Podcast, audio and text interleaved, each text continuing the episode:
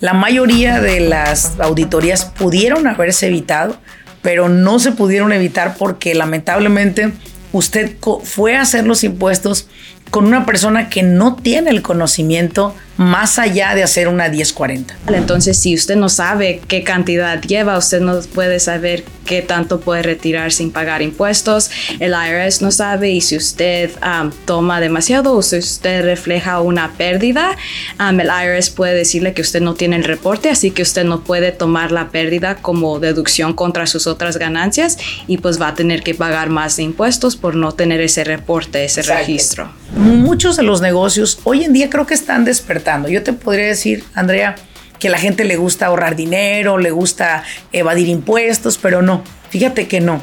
Al menos el tipo de cliente que llega a nuestra empresa son personas que entienden el valor de algo bien hecho. Están tan informados allá afuera que llegan a distraerse de lo que realmente es el objetivo, que es reconstruir las contabilidades, representar impuestos válidos para el IRS y que eviten esas famosas auditorías, ¿no? Porque la verdad es que la gente lo que se ahorró de contador y de, y de, y de, y de reporte de impuestos profesionales paga 100 veces más en una auditoría.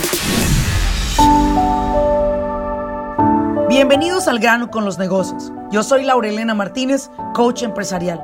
Este espacio es para aquellos dueños de negocio que están buscando la manera de acelerar sus propios resultados desean aprender cómo tomar decisiones asertivas y con ello crear una mentalidad que apoye el desarrollo de sus negocios en el mundo moderno. Sin más ni más, arranquemos con nuestro siguiente episodio.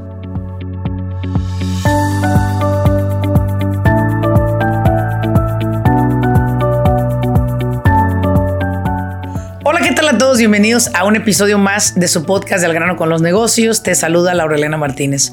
Y bueno, pues el día de hoy vamos a hablar de una palabra que hace temblar a todos los dueños de compañía y es acerca de su reporte de impuestos.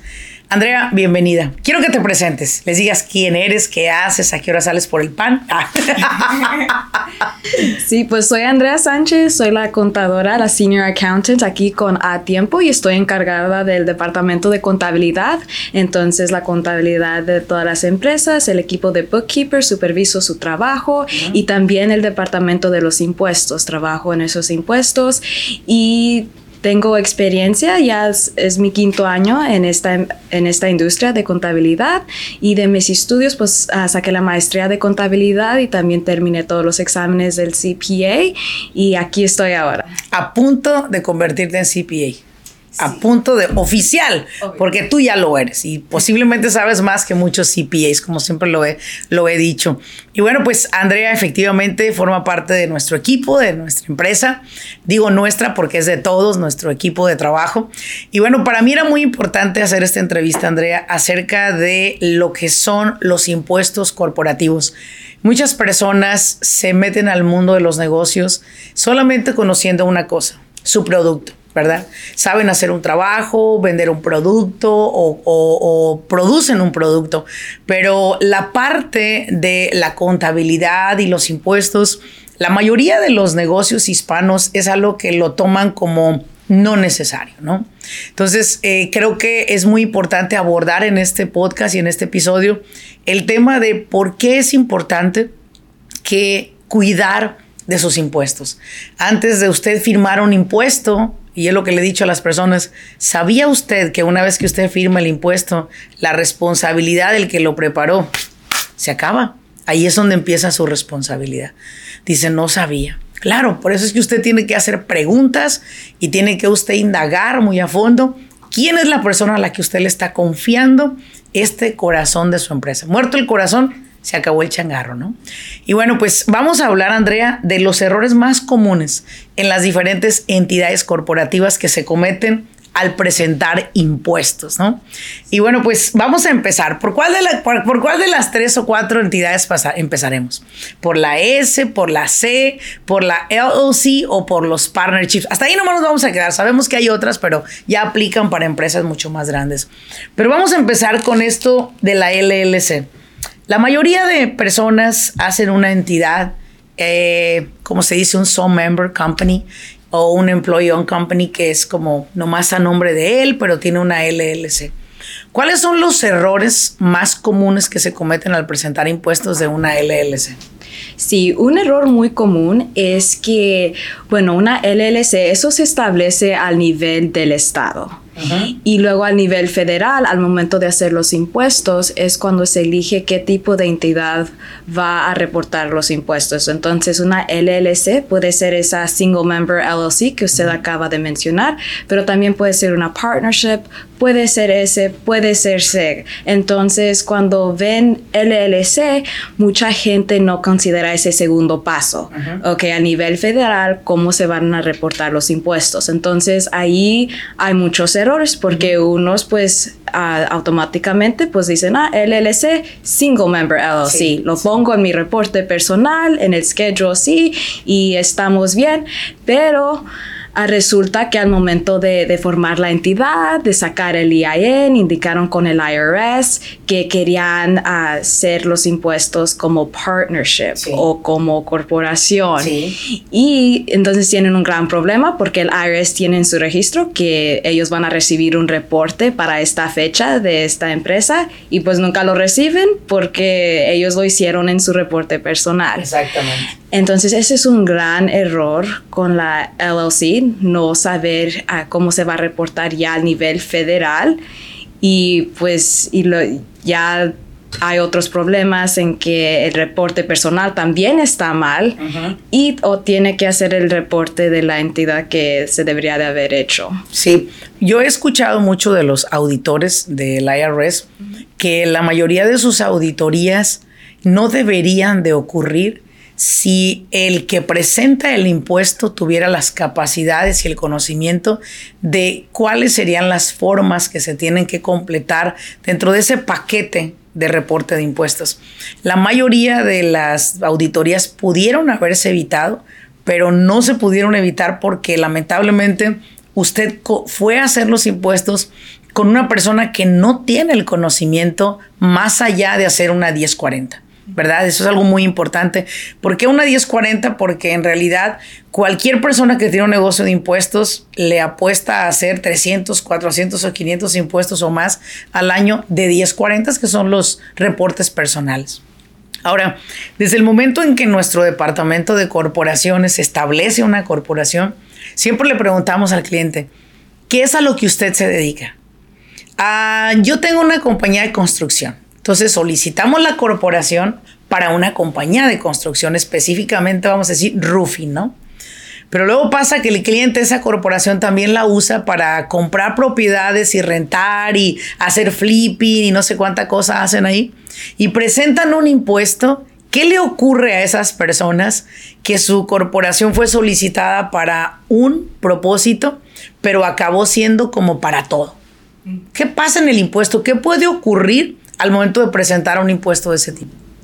Sí, bueno, pues ya cuando se empiezan a, generar o comprar esos activos y la empresa empieza a tener todas esas transacciones, entonces ya es una empresa más grande y ya es de más importancia para el IRS.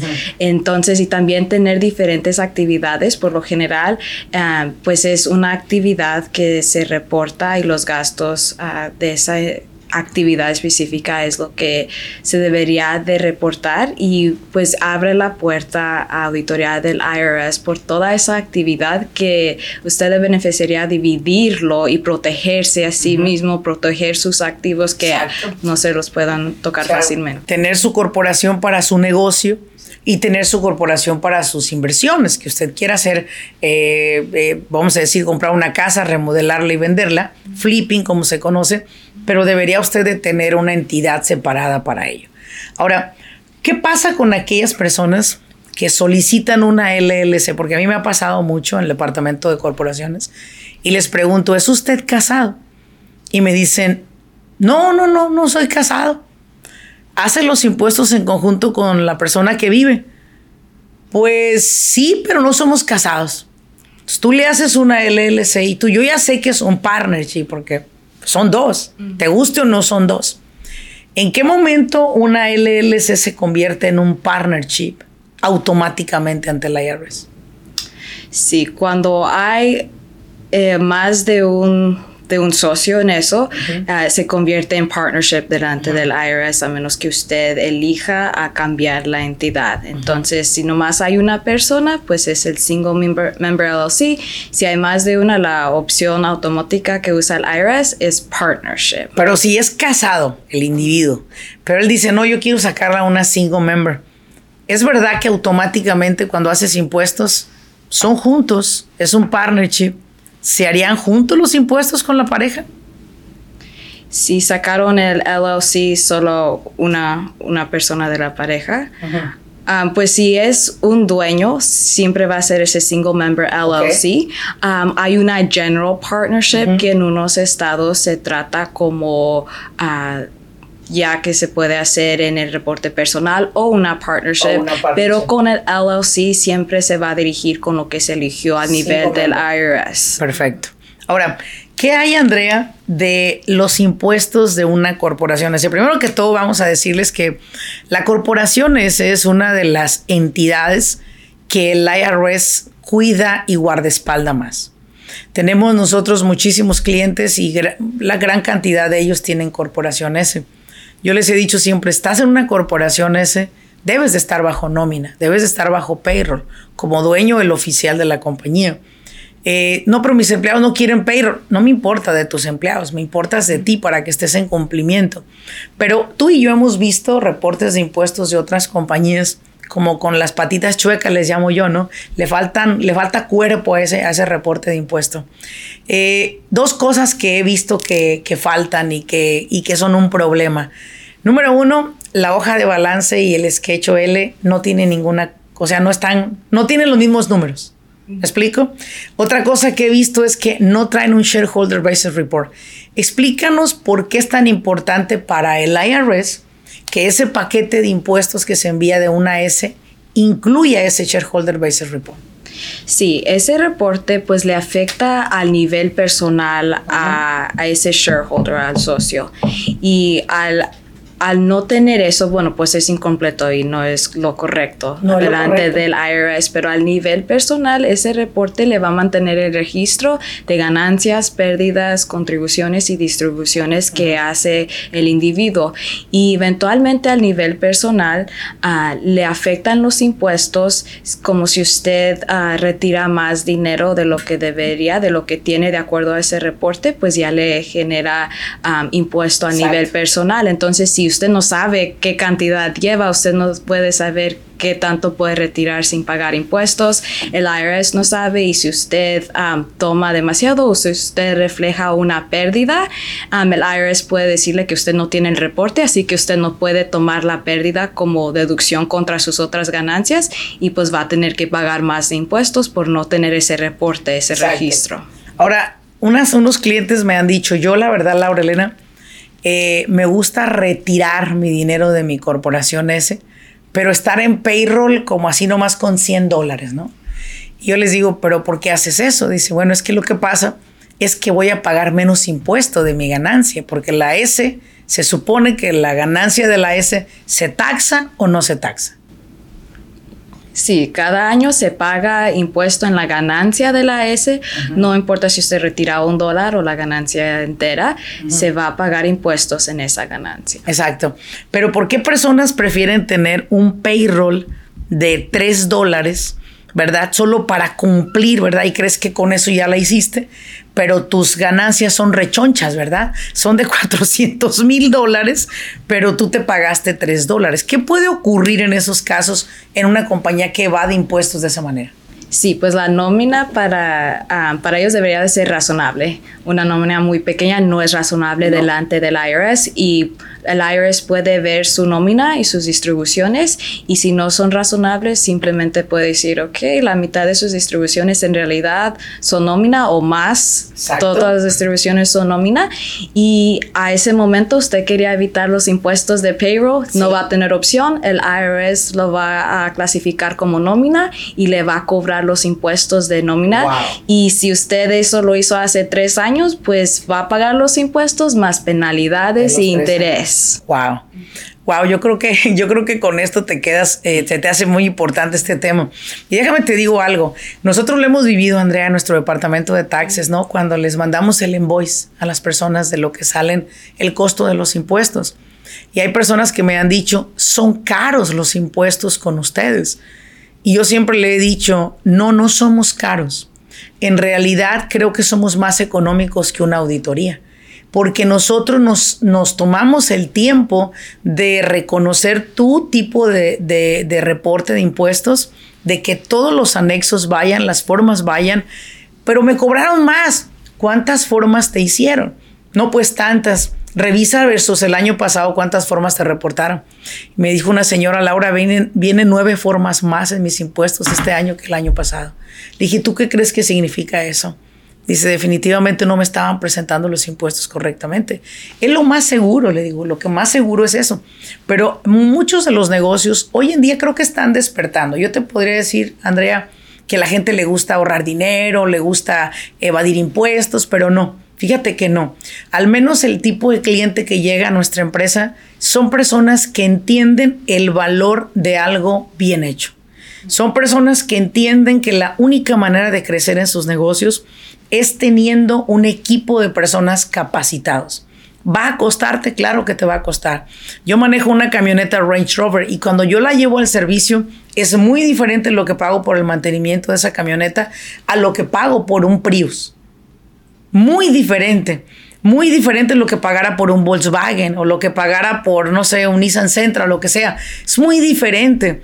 Y yo siempre he dicho, nosotros somos el Rolls Royce los negocios en los Estados Unidos, porque a usted le va a costar un poquito más, pero va a tener una diferente asesoría y diferente interacción con el contador que tiene a cargo su cuenta. Y aquí es donde vemos tú y yo, porque tú lo has experimentado, en esta última semana, déjenles comparto, Andrea ha estado haciendo citas, yo creo que por día como cuatro a seis empresas, si es que a lo mejor es más, no sé. Te hemos abusado bastante. Eh, pero ellos les gusta tener esa reunión con la persona correcta, que eres tú al final del día quien maneja todo este departamento. Ahora, cuando ellos vienen y tú ves los errores que están cometiendo, tú que has experimentado al ver corporaciones ese que se quieren seguir manejando, pues como lo hacían antes, ¿verdad? ¿Cuál ha sido tu experiencia con estos clientes? Les prometemos no decir sus nombres. Les prometemos guardar silencio de sus nombres. Pero ¿cuáles han sido los errores más comunes que has visto? Sí, pues ya lo mencionó, de, lo de la nómina es un error, er, un error grande de los de nómina. Sí, y otra cosa es que pues en estos días tenemos gran acceso a la información, ¿verdad? Y es una cosa muy buena. Tenemos plataformas como YouTube y simplemente el Internet hay tanta información. Pero algo que estoy ah, viendo con los clientes es que a veces ven algo o leen algo y no aplica a su entidad. Entonces vienen aquí conmigo me preguntan si sus reportes están mal porque están reflejando así. Ellos escucharon en YouTube o leyeron algo que decía que así no se hacía.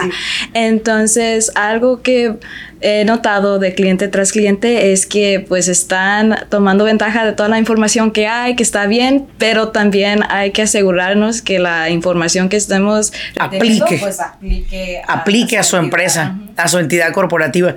Y, y mira, yo creo que sí, efectivamente hay mucha información. Y creo que todo eso nos hace como confundirnos.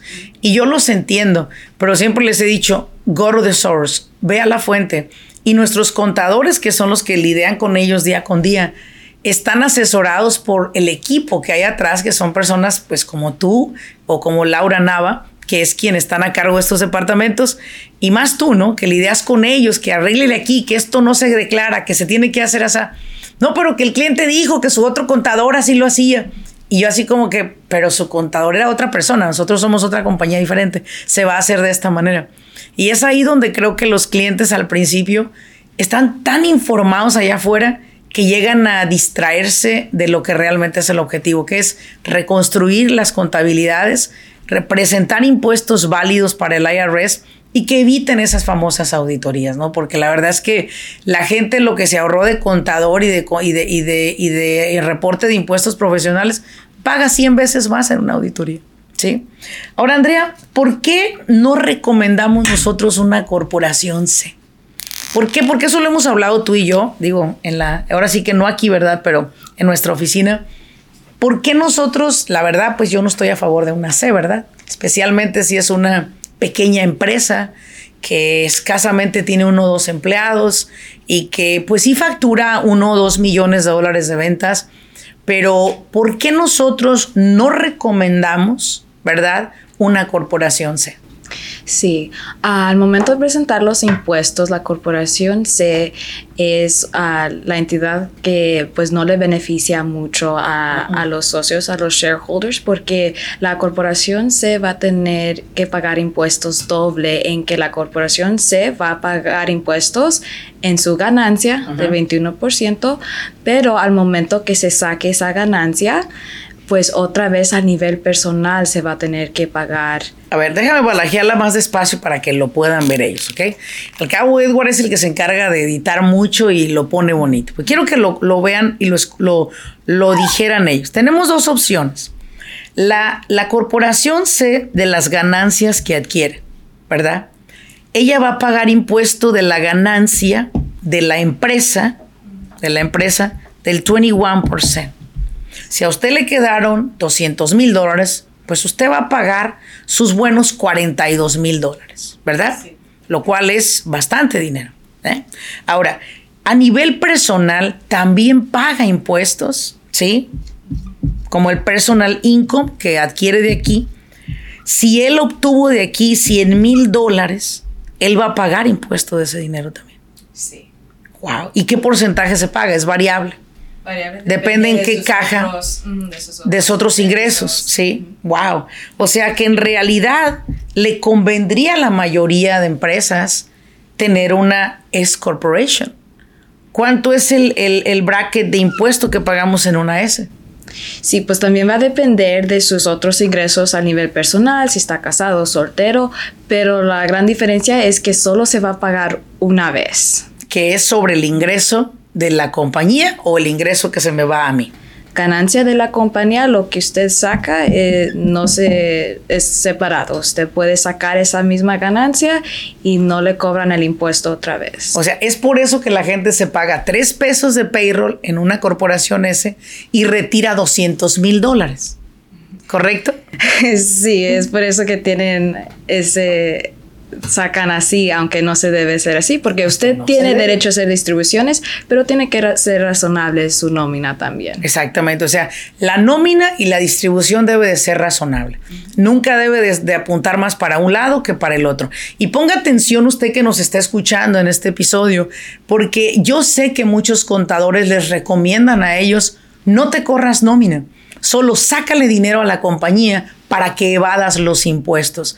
Pero en esa evadida de impuestos, usted mete, digo, las cuatro, ¿verdad? ¿Por qué? Porque va a poder cometer un error que le va a costar mucho dinero. Bien, entonces otra de las cosas también que las personas se confunden mucho es que dicen, es que yo tengo IT number, entonces yo por eso no me quiero hacer S, me quedo como C la chinga, pues peor tantito le digo, porque pues de por sí no tienes el documento para correrte payroll, porque dices que no tienes seguro social. Pero yo les digo, busca una empresa que con tu ITIN te pueda correr una nómina, te hagan tus deducciones, te hagan... Hay compañías que lo han hecho, aunque ya ahorita es muy difícil encontrar. ¿Qué pasa cuando tienes una S? Andrea, no tienes un seguro social para ponerte en nómina. ¿Qué pueden hacer esas personas? It's a great question.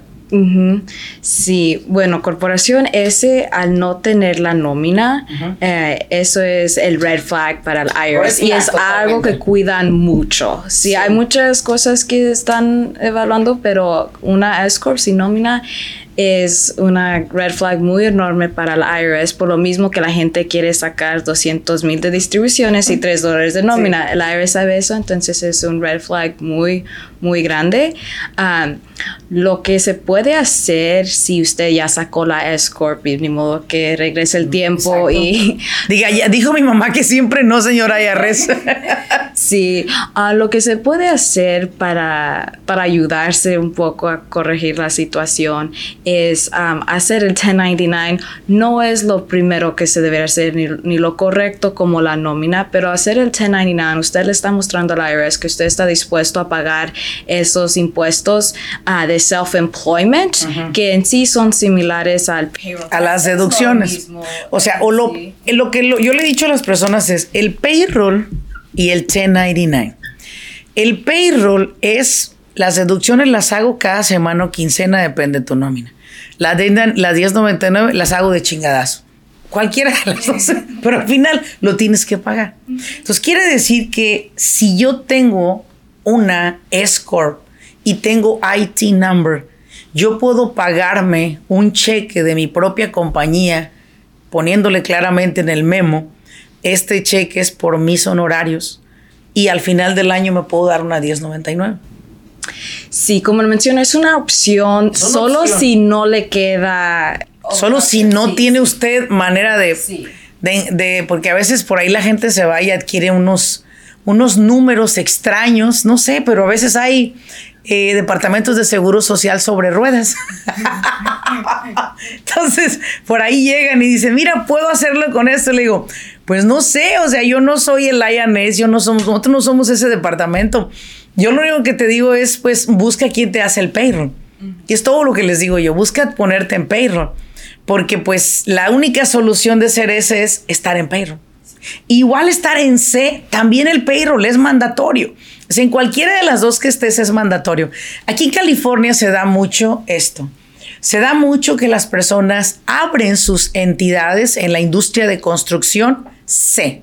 Y yo siempre he dicho, señores dueños de escuelas de construcción, entiendan esto. Ustedes son maestros para enseñarles a sacar la licencia de contratista o la licencia de pintor pero son una pinche papa para hacer corporaciones y a todo mundo lo meten en C sin entender el doble tax, sin entender que ese individuo tiene que estar en un payroll y que no tiene seguro social.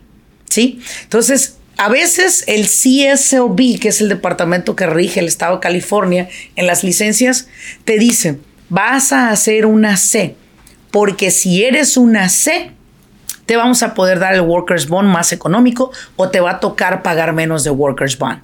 Y bueno, pues ellos tienen que pagarlo para poder trabajar. Pero yo les digo, en cuanto tengas la oportunidad, hazte ese, por favor, porque es de la manera en que vas a pagar menos impuesto. Al final del día encuentro clientes que tienen 8 o 10 años con una C, pagando doble tax. Le digo, señor, ¿y su preparador de impuestos nunca le había dicho nada? Y no ganan un millón, ¿eh? ni 500 mil 3, 4 millones, Andrea, y no les han invitado a hacer S Corporation. Quizás las personas que preparan impuestos no tienen el conocimiento de lo que son las entidades corporativas o no saben hacer ese impuesto que tampoco lo invitan al cliente a que lo haga, ¿sí? Ahora, otra cosa muy importante que nos pasa a nosotros es esto. Cuando haces los impuestos de una S o una C, estos impuestos van juntos con los personales. No, es un reporte separado, 100% separado, se manda separado, se prepara separado. Ok. ¿Qué es lo que te da como comprobante de ingreso a ti como el oficial de la corporación? ¿Cuál de las dos te entrega una K1? La corporación S. La K1 para los dueños de una corporación S es como la 1099 para alguien que va a hacer impuestos en un lugar, porque la K1 muestra el dinero que le quedó de ganancia a la compañía y va a quedarse usted con él, ¿correcto? Sí, lo que le corresponde de la ganancia, si este, pues el porcentaje que le corresponda y también va a tener información adicional como información de las distribuciones que para que se pueda también reportar a nivel personal. A nivel personal. Y con esa K1 usted la presenta y hace sus impuestos personales. ¿Qué recibo de una C cada año? Sí, no hay esa forma cada uno porque la C pagó los impuestos de su ganancia al nivel de la corporación C. Lo que la corporación C le afecta a nivel personal, pues es el dinero que sacó, que serían considerando los dividends. Y um, si la corporación le hizo el 1099 DIV de los dividends, pues eso se reporta, pero si por cualquier razón eso no se hizo, de todos modos la hoja de balance de la corporación debe de indicar cuánto fue esa cantidad y eso es lo que usted reportaría en el personal, pero no le va a dar nada a la C Corp aparte del 1099 um, DIV. Sí, ok, una pregunta que me hacen, pero muy constantemente, Andrea, es esta. Laura Elena, ¿me quedaron de ganancia? En mi corporación C 200 mil dólares. ¿Sí? Si yo los saco, pago tax. Y si los dejo, no pago. Sí, en la corporación C, ah, la corporación se va a pagar en la ganancia, no le va a importar cuánto dinero. Si lo saca o no lo saca. En la ganancia. De estos 200 va a pagar tax de, sí, de su ganancia y al nivel personal pues van a ser esos dividends que usted los va a tener que reportar si lo saca y si no lo saca pues al nivel personal no le va a afectar. Pero la corporación se, no importa si usted saca o no, en la ganancia se le cobra se le cobra. impuesto. ¿Qué tal una Escort? Me quedaron 200 mil dólares, Laurelena. Pero yo los quiero dejar ahí. ¿Pagaré impuesto de ese dinero? Con la corporación S ah, se va a pagar impuesto en su ganancia. O sea, si lo saco. No importa si usted lo saca, usted lo deja ahí, le van a cobrar en ganancia. O sea, aquí lo ideal es, como siempre lo hacemos en nuestra empresa, es asesorar a nuestros clientes tres, cuatro meses, meses antes de qué es lo que va a hacer de inversión, cómo lo va a diversificar, etcétera ese dinero que le acaba, que le está proyectando a quedar ese año. Porque muchos contadores solo le dicen en enero al cliente, oye, pues te quedaron 200, mano, vas a tener que pagar el 21% acá y tanto por ciento acá. Entonces ahí es donde dicen los dueños de negocio, ¿para qué trabajo? ¿Para qué le echo ganas? Si me van a quedar pinche 120 mil dólares de 200 mil dólares, Lorena, prefiero esconder dinero, prefiero no mostrar. Y yo les he dicho, no, lo único que necesitas es un planeamiento estratégico. Andrea, ¿qué incluiría un planeamiento de taxes? ¿Qué sería lo, lo que tú, como experta, ves antes de, que, bueno, al momento de planearle eh, los impuestos a un cliente? ¿Qué es lo que tú ves? Sí, ah, pues veo pues el estimado de cómo van a quedar al finales de año. Ah, para las corporaciones, uh, las entidades que se consideran pass-through entities, pues que incluiría la S-Corp, Partnership, Single Member LLC, ah, siempre estoy viendo los ingresos totales para cuidar la deducción que ahorita hay del Qualified Business Income Deduction. Pero no digas eso, Andrea. Porque mira, todos los contadores haters que nos van a escuchar se van a poner a estudiar y van a poder, no se crean, señores. Pues para eso lo estamos haciendo. Estamos haciéndolo para que ustedes que quizás nos escuchan y son contadores también, tienen una firma quizás, o usted es empresario, le estamos educando a usted para que usted tenga una conversación fluida con ese profesional que usted quiere contratar que sepan por qué razón un planeamiento de impuestos es ideal. No como el típico contador, que no es nadie de los que nos escucha, ¿eh? Un típico contador que dice, oiga, me quedó dinero, ¿qué voy a hacer con él? Pues compre carros, compre inventario, este, gásteselo en la compañía, compre más uniformes, compre más herramienta, compre más equipo. Y dicen mis clientes cuando llegan con nosotros, Laura, tengo un inventario de más de 500 mil dólares de, equipo, tengo herramienta, tengo, ya, tengo demasiado, ya no hay en qué gastar el dinero en la compañía. Le digo, es que no solamente es la única manera de poder diversificar tu dinero, hay muchas maneras que lo puedes hacer. Cuando tú hablas con una persona y le vamos a planear su empresa, imagínate tú que este individuo factura 3 millones de dólares de ventas al año y estamos proyectando que le quede una ganancia vamos a decir de un 35% de esos 3 millones, que estás hablando como de unos 950 mil dólares, ¿sí? ¿Qué es lo que podríamos nosotros trabajar con ese individuo 3, 4 meses antes para poder diversificar este dinero? Sí, pues podemos ver uh, cómo se puede, puede tener otras entidades en que mantenga unos activos fijos que esa corporación puede usar para cambiarlos para usar esos activos de la otra corporación y pues cobrarle renta para poder bajar la ganancia de, de 950 Exactamente tener otros activos. Fíjate que eso es muy importante, Andrea, porque la mayoría de nuestros clientes, gracias a Dios, han comprado sus propiedades y sus propiedades, pues como son propiedades comerciales, le rentan a sus propias compañías, pues para que pongan ahí su changarrito o muchas veces sus propias compañías compran un local para ya tener su propio local comercial y no estar pagando renta, sino ellas mismas, la compañía, paga y es dueña de su propio local. Eso es algo que nosotros, bueno, al menos cuando tengo mis reuniones yo con mis clientes, me gusta mucho preguntarles, ¿el local que tiene usted lo está rentando? Sí. ¿Cuánto paga? No, pues que pago 1.500. ¿Cuánto podría costar si lo compra? 600 mil. Bueno, ¿y cree que sería una buena opción este año que nos fue bien considerar esa idea? Bueno, Laura no había pensado en eso. Pues no sé, Leo, considérelo, porque en realidad no se va a mover de ahí, ¿correcto? No, pues vamos comprándolo. Y al rato me hablan y me dicen, fíjense que sí me lo van a vender. Sí conseguí un préstamo, lo voy a adquirir. Maravilloso.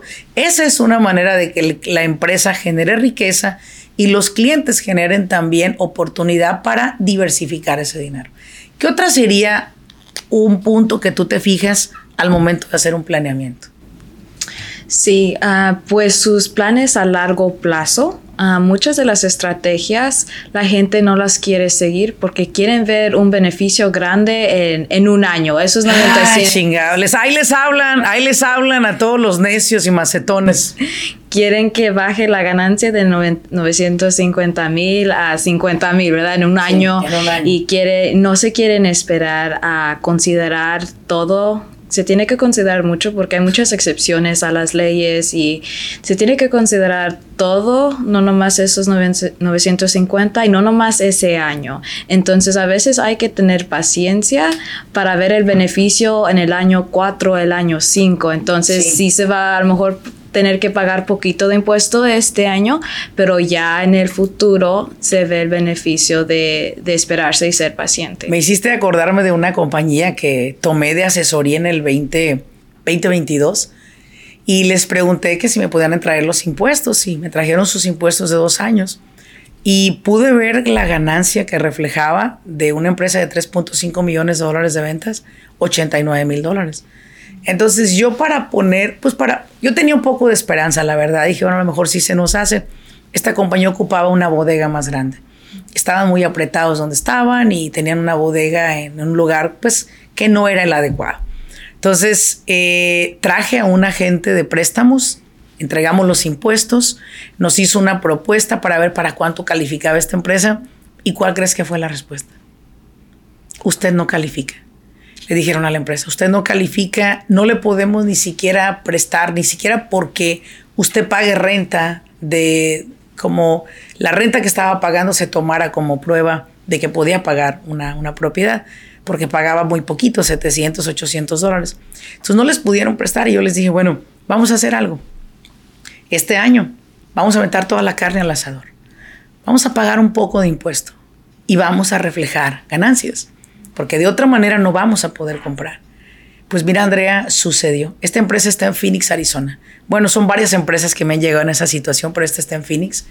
Y gracias a Dios, eh, este principio de año se compró una propiedad de aproximadamente 23 mil pies cuadrados con la warehouse que ellos necesitaban. Ellos se dedican solo a lo que es drywall y framing. Y fue impresionante ver para cuánto los calificaron los calificaron arriba de 1.5 millones de dólares más de lo que ellos ocupaban para comprar esa propiedad. Me dijo Laura Elena, muchas gracias. En verdad, nosotros no creíamos que podíamos hacer algo como este movimiento. Le dije, muchachos, pero se enojaron porque pagaron impuestos, pero miren ahora, ya tienen su propiedad, ya es de ustedes. Creo que por ahí le rentan a otras personas un pedacito aquí, un pedacito allá, generan income. Ahí está, ya es tuyo. Y eso es lo que nosotros buscamos al final, Andrea, que vean a mediano o a largo plazo ese beneficio, lo que le llamo el long distance benefit. ¿Sí? ¿Qué sería otra cosa que vemos aparte de sus planes eh, antes de hacer un planeamiento de impuestos? Ah, pues aparte de sus planes de, la empresa, pues también al nivel personal, si tienen ya de sus dependes y todo eso, las edades y ver qué está cambiando para que hay créditos que tienen, a ver si califican para eso. Y pues a lo mejor si sus ingresos son muy altos, simplemente no va a poder tomar esos créditos todos los años, pero hacer una estrategia que califique para un año. Hacer movimientos que los ingresos queden eh, más en un año que en otro para que aunque sea en un año usted pueda tener esos beneficios que tienen límite de ingresos. Entonces eso es algo grande que pues a, no planear, pues ni un año ni en otro se recibe los beneficios y puede ser hasta 10 mil dólares de crédito que pues se tiene que ver eso y planear para que lo pueda tomar aunque sea en un año si sus ingresos son altos. ¿Tú crees que septiembre? Porque yo siempre digo que enero, ¿verdad? Porque enero es la fecha en la cual me gusta que la gente planee. ¿Qué va a hacer ese año? ¿Qué quiere invertir? ¿Qué quiere buscar? ¿Qué quiere lograr? Pero tú crees que ahorita que estamos en, a punto de salir agosto, ¿no? No sé en qué momento le vaya a tocar escuchar usted este episodio, pero nosotros nos encontramos ahorita en el 22 de agosto del 2023, si mal no estoy. Sin embargo, ¿tú crees que en los últimos cuatro meses del año estén a tiempo personas de organizar su contabilidad, de crearse una estrategia de impuestos antes de que el año salga o ya estamos tarde? No, todavía están a tiempo, todavía están a tiempo, los movimientos se pueden hacer, todavía tenemos hasta el 31 de diciembre, cuando ya no tiene tiempo es en enero, el primero de enero ya, ya quedó, sí, sí, pero ahorita estamos a tiempo y pues tenemos tiempo de organizar la contabilidad y ver dónde van y pues hacer el estimado de dónde van a quedar en diciembre y todavía hay tiempo de, hacer movimientos. Entonces estas fechas son las fechas más importantes porque ya tenemos ese estimado de cómo van a quedar, entonces ya se pueden hacer movimientos, planeación para el fin del año. Esta parte importante, no solo busque quien le haga su bookkeeping, no solo busque quien le revise su contabilidad, no solo busque un CPA o un senior accountant para que le reporte sus impuestos, Busque una persona que también le pueda ayudar a hacer un planeamiento, que también pueda entender a su empresa, sus comportamientos de usted, para que pueda organizar esa compañía a favor de usted, no a favor del IRS, sino a favor de usted. Yo siempre lo he dicho, yo no trabajo para el IRS. Nosotros no trabajamos para proteger ese departamento. Nosotros trabajamos para ayudarlo a usted que nos está escuchando a través de nuestros servicios de a tiempo payroll and accounting services. Y bueno, Andrea, muchas gracias por haber haberme acompañado. Sin duda, eres una chica joven, pero estás llena de, conocimiento y, y, sobre todo un conocimiento preciso. Nosotros no andamos por las ramas, es lo que es. Si le gusta, subas este árbol y si no, pues bájese. Así de sencillo. Muchísimas gracias por haberme acompañado en este episodio. Espero vernos en un episodio nuevo. ¿Ok? Muchas gracias. Gracias. Bueno, pues me despido de este episodio. Muchas gracias por haberme acompañado y como siempre les he dicho, ayúdenos a llegar a más personas a través de compartir este episodio con personas que ustedes creen que les puede apoyar esta información que puede ser útil para ellos. Y bueno, recuerde también muy importante seguirnos si usted nos está viendo a través de nuestro canal de YouTube. Hágale clic aquí a la campanita sobre todo para que quede usted suscrito y sobre todo si es la primera vez que escuchas este episodio a través de este podcast, regístrate acá, suscríbete para que te sigan llegando las alertas cuando lancemos un nuevo episodio. Nos vemos en un siguiente episodio. Hasta luego.